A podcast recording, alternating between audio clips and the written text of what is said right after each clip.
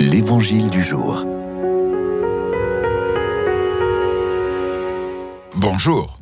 Évangile de Jésus-Christ selon Saint Luc.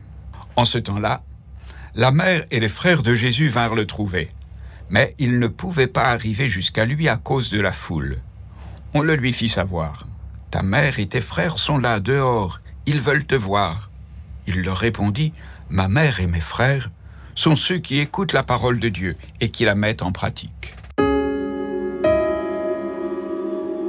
Drôle d'accueil de la part de Jésus.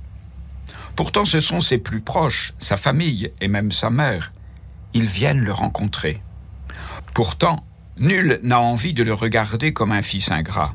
Il saura se montrer attentif jusqu'en ces derniers moments, quand il confiera Marie à son disciple bien-aimé.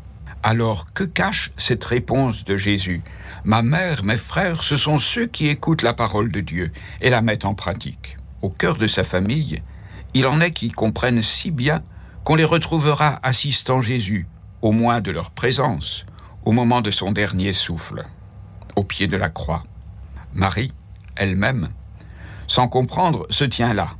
Elle n'a cessé de faire confiance à son fils, et la sœur de sa mère est là, elle aussi, soutien pour Marie, soutien pour Jésus.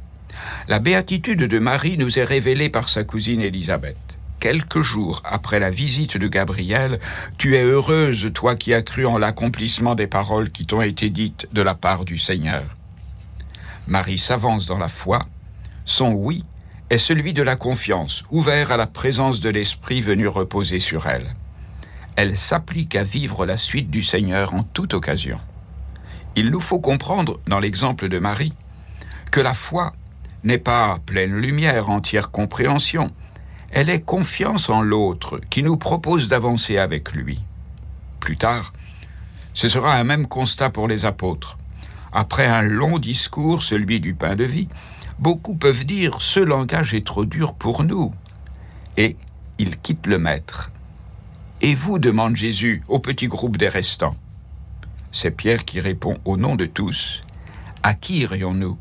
Tu as les paroles de la vie éternelle. C'est ce lien non pas celui du sang, ni celui inscrit dans la chair qui va unir le peuple nouveau, mais c'est une alliance basée sur la confiance, celle que Jésus nous accorde, et notre propre oui dans la foi.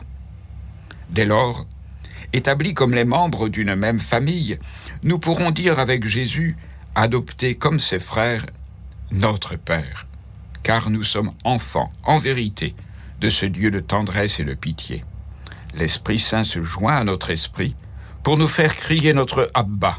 Et nous sommes héritiers, co-héritiers avec le Christ des biens de notre Père, du royaume qu'il a voulu partager avec nous.